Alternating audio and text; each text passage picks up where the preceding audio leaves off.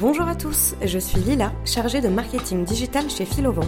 Aujourd'hui, je suis accompagnée de François, directeur commercial chez Philovent. Bonjour à tous et bonjour Lila. Bonjour François et merci d'être avec nous. Nous allons donc aujourd'hui vous parler de la région de la Sardaigne et te poser quelques questions sur la navigation dans cette zone, puisque tu es déjà parti naviguer là-bas. Pour commencer, est-ce que tu pourrais nous décrire en quelques mots la Sardaigne et nous parler des spécificités de cette région? Alors effectivement, j'ai eu la chance de naviguer sur un très bel Océanis 51 points avec des amis en mai 2021 au départ de Portisco hein, pour faire la Costa Smeralda, le nord-est de la Sardaigne.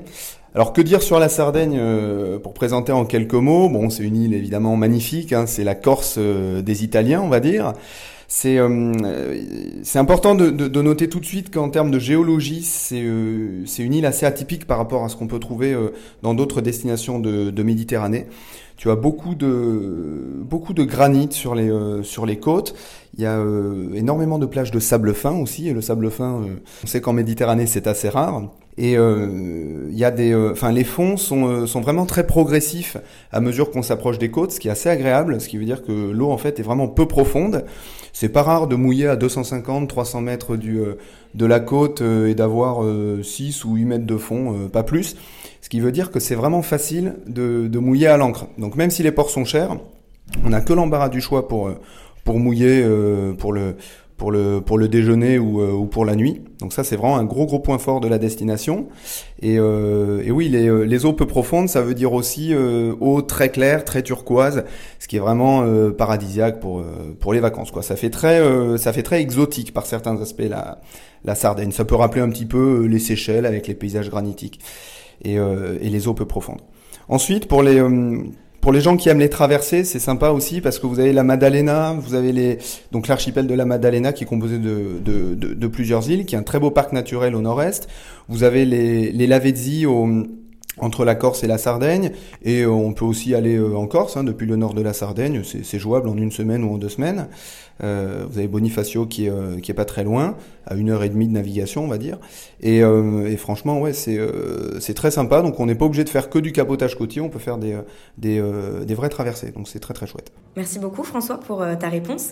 Également, je me suis renseignée un petit peu en amont, et si j'ai bien compris, il y a deux zones de navigation en Sardaigne, une au nord et une au sud. C'est bien ça? Oui, tout à fait, Lila. Donc même si la Sardaigne c'est grand, euh, nous on recommande euh, deux zones qui euh, qui sont idéales pour pour faire une croisière. Donc le nord-est qu'on appelle la Costa Smeralda. Donc là vous avez la côte très dentelée et, et l'archipel de la enfin l'archipel de la Maddalena qui est magnifique, qui est un parc naturel et l'île enfin et les îles Lavezzi qui sont entre la Corse et la Sardaigne. Donc ça c'est la première zone. Vous avez un aéroport, hein, Olbia, et euh, au sud vous avez euh, une, une, côte aussi, enfin très très très sauvage euh, sur toute la, euh, sur tout le sud de la Sardaigne, sur lequel vous pouvez faire pas mal de cabotage côtier, et vous avez l'archipel des Sulci également, qui est composé de deux îles, San Pietro et, et Sant'Antioco, qui, qui, est aussi très sympa à faire en navigation, qui est un petit peu plus, enfin qui est moins fréquenté que le nord-est mais qui est euh, beaucoup plus sauvage et euh, très apprécié des locaux et, et des Italiens. D'accord, et que conseillerais-tu aux personnes qui iraient naviguer en Sardaigne pour la première fois? Est-ce qu'il faut mieux partir en croisière plutôt dans le nord, donc vers l'archipel de la Maddalena et des Lavezzi, ou bien directement dans le sud vers l'archipel des Sulci? Non, non, effectivement, plutôt, plutôt au nord quand même, parce que c'est euh, bah c'est dommage pour une première navigation en Sardaigne de pas euh, de pas voir la Maddalena et de et de pas voir les euh, les par exemple, si vous êtes jamais allé naviguer dans le sud de la Corse. Donc non, non, je conseille quand même plutôt le plutôt le nord-est. Euh, par contre, euh, ça vaut le coup d'aller euh, de, de, partir en basse saison, quoi, en fonction de, de votre budget de, et de vos contraintes. Et est-ce que tu pourrais nous en dire un petit peu plus sur les conditions de navigation dans cette zone? Avec plaisir. Alors sur les euh, sur le vent, bon, à ces, à ces latitudes, euh, ce qui est assez classique, on a un régime de vent dominant qui est euh, qui est d'ouest, de secteur ouest. Euh, et après, on peut avoir aussi des, euh, des coups de Mistral, hein, ça peut arriver, donc euh, vent froid de nord, que les gens du sud connaissent très bien. Et on peut aussi avoir des, des régimes de sirocco, donc de vent de, de vent de sud, lorsque lorsqu'il y a des, des dépressions qui se forment sur le sur l'Europe occidentale, ça peut arriver aussi et amener pas mal de pas mal de sable. mais le, le, régime dominant, c'est c'est vent d'ouest. Après, ce qu'il faut garder en tête, c'est que pour les gens qui veulent naviguer euh, dans la Costa Smeralda au nord-est, euh, cette zone étant très proche des bouches de Bonifacio, c'est-à-dire de l'entonnoir qui est formé par le sud de la Corse et le nord de la Sardaigne, il y a un effet venturi, c'est-à-dire un effet d'accélération qui, peut, avoir lieu et qui, fait que quand vous avez 20 nœuds de vent, par exemple, au large, admettons, vous pouvez très bien avoir, on va dire, 30 nœuds de vent, à peu près une fois et demi plus, euh, dans la zone. Donc voilà, faut être vigilant quand on veut quand on veut mouiller euh, et surtout pas euh, prévoir de passer la nuit dans les Lavezzi ou, ou dans les îles de la Maddalena au nord, si jamais il y a des, des annonces de, de vent assez fortes au large. J'ai maintenant une question plus pratique pour nos auditeurs qui voudraient donc partir dans la région. Quels sont les différents moyens de rejoindre le nord ou bien le sud de la Sardaigne? Alors c'est très simple, vous avez deux zones de navigation, le nord-est et le sud, et chacune a son aéroport.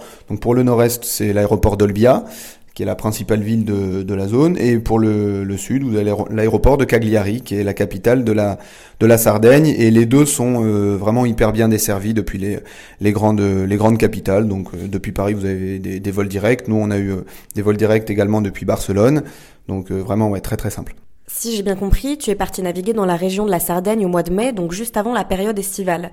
Selon toi, quelle serait la meilleure période pour partir naviguer en Sardaigne? Bah alors, effectivement, euh, c'est dur à dire. en fait, ça, ça, dépend de vous, ça dépend de vos contraintes, ça dépend de, ça dépend de votre budget.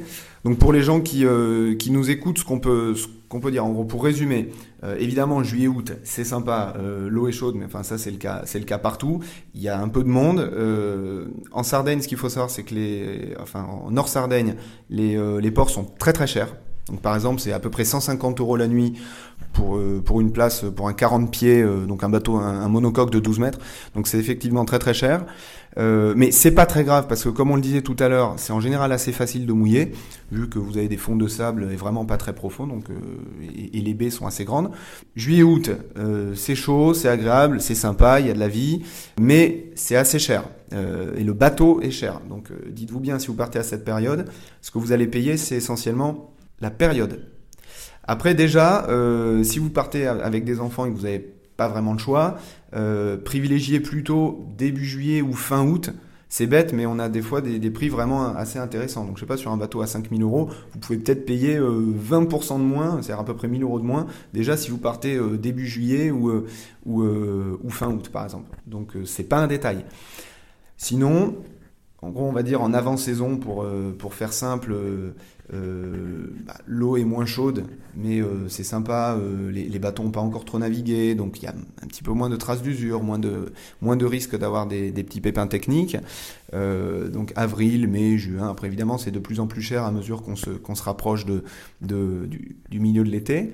Euh, et sinon, euh, septembre-octobre, euh, très sympa. Bah, septembre-octobre, l'eau est encore chaude. Donc pour les gens qui, aiment beaucoup se baigner, ça peut être vraiment une bonne alternative à l'été pour, réduire un peu le budget. Et, si, je peux, ajouter quand même, la Toussaint, ça peut être pas mal. alors évidemment, il fait moins beau, on peut avoir deux jours de pluie, ça, ça peut arriver, mais ça permet quand même de, partir sur un bateau vraiment confortable pour, euh, pour un budget donné. Euh, et, si vous partez avec des enfants pour une première navigation, ça peut vraiment valoir le coup. Donc voilà, soit partir en, pendant les vacances d'avril, où là c'est vraiment pas cher du tout, ou alors pendant les vacances de la Toussaint, avec peut-être un privilège pour, euh, pour les vacances de la Toussaint si vous, aimez, si vous aimez vous baigner, en étant conscient que la météo peut être un peu moins clémente et que les jours sont un petit peu plus courts. Mais effectivement, l'eau est toujours, est toujours plus chaude en fin de saison qu'en avant-saison par l'effet un peu d'inertie euh, thermique euh, de l'eau qui fait que l'eau met vraiment très longtemps à se refroidir après la fin de l'été. La saison de location, c'est d'avril à fin octobre. Voilà. Euh, la plupart des loueurs, ils, ferment les, enfin, ils ferment les plannings avant et après, après cette période et ils entretiennent les bateaux. En tout cas, en Italie, c'est comme ça. Une autre question qui pourrait intéresser nos, internautes, tu as parlé donc un petit peu de budget tout à l'heure, est-ce que tu pourrais nous donner un petit ordre de grandeur, euh, nous donner un petit peu les prix d'une location de, bateau en Sardaigne? Alors là, là encore, c'est euh, bon, ça c'est pas facile. Hein, tes questions sont pas toutes très simples, mais euh, alors, avant, avant de répondre, euh, si vous avez un projet, évidemment, vous nous appelez. Nous, on est là pour ça. On a une équipe de, de, de, de 15 conseillers euh, dont c'est euh, le métier. On vous, on vous, on vous aidera à, à, trouver le bon bateau et on vous fera des devis. Ça, c'est si vous voulez un devis précis. Là, ce que je peux vous dire vraiment à la louche, pour la haute saison, par exemple, donc, donc entre mi-juillet et mi-août, on va dire un, un, catamaran, par exemple, de 40 pieds, ouais, on va tourner entre 7000 et 10 000 euros, par exemple, pour le prix du bateau. Après, si vous prenez un skipper, il faut il faut l'ajouter. pour un mono, on va dire de de, de 40 pieds, euh, je sais pas, on va être dans les euh, entre 3000, 4500 euros en fonction de l'année du bateau. Là encore, ça, dépend vraiment. C'est pour ça que c'est dur à dire. Ça dépend du modèle, ça dépend du loueur. Il y a des loueurs plus ou moins chers, euh, plus ou moins bons aussi. Et, euh, et, évidemment, si vous partez sur un bateau récent, ça coûte, plus cher. Par contre, à titre de comparaison, euh, si vous partez en, avril ou à la Toussaint, par exemple sur un catamaran de 40 pieds, au lieu de payer entre 7 et 10 000 euros, vous allez plutôt toucher le bateau autour des 2 000 euros, par exemple. Donc là, vous faites une économie vraiment, vraiment colossale. Donc les, prix varient vraiment énormément sur, sur la saison. Donc ça, euh, je vous, le redis, en fonction de, votre budget, soyez conscient de ça. Euh, ça sert à rien de qu'on cherche à négocier un, petit prix auprès, euh, auprès du loueur. On peut le faire pour vous euh, vraiment dans des cas, dans, dans, des cas où c'est approprié, mais, mais le principal levier pour, pour passer des vacances pas très chères, c'est la date. Après, euh, que dire, je sais pas, sur un, monocoque, euh, un monocoque, on va dire de, de 50 pieds. C'est-à-dire, nous, ce sur quoi on était parti, par exemple, au mois de mai, on avait payé 3800 euros. Voilà, c'était vraiment un bateau, un bateau très confortable. Mais ce même bateau, là, j'ai regardé pour cette saison, il coûte 8500 euros euh, au mois, au mois d'août, par exemple, début août. Donc ouais, les prix, les prix varient énormément. Et ensuite, si vous prenez un skipper, ça c'est hyper important, dites-vous, c'est entre 200 et 230 euros par jour. Et ce sont des, sont des freelances, euh, les skippers pro, et, euh, eux, ils sont. Euh, donc voilà, vous êtes sur 1000. 1400, 1000, entre 1400 et 1600 euros la semaine en fonction du, skipper. Et, la nourriture d'un skipper est à votre charge. Voilà. Et vous devez lui attribuer une, une cabine, évidemment. D'accord, bah, merci beaucoup pour ta réponse parce qu'effectivement c'était une question un petit peu difficile. Moi je conseille vivement aux personnes qui nous écoutent, si vous voulez en, savoir plus, euh, d'appeler les conseillers vent, vous pourrez poser toutes vos questions. Euh, donc pour terminer, j'ai une dernière question un petit peu plus pratique.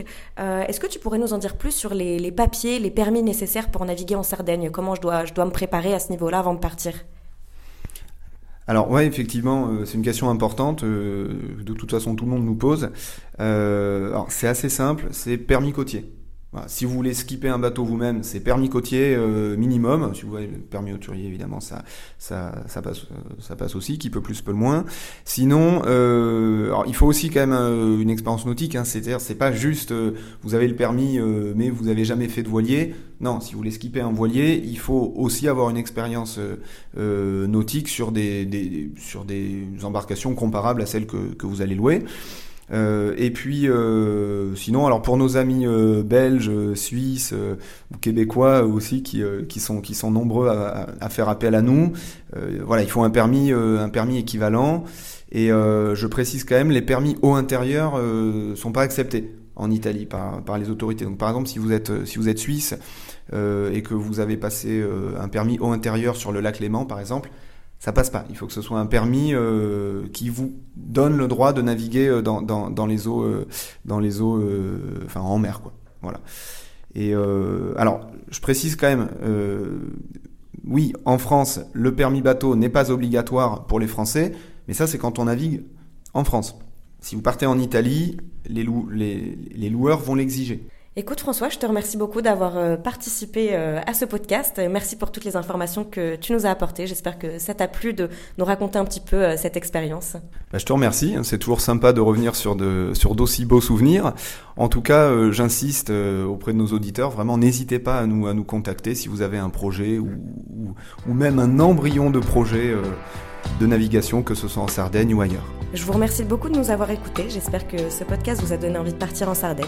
S'il vous a plu, n'hésitez pas à le partager sur les réseaux sociaux.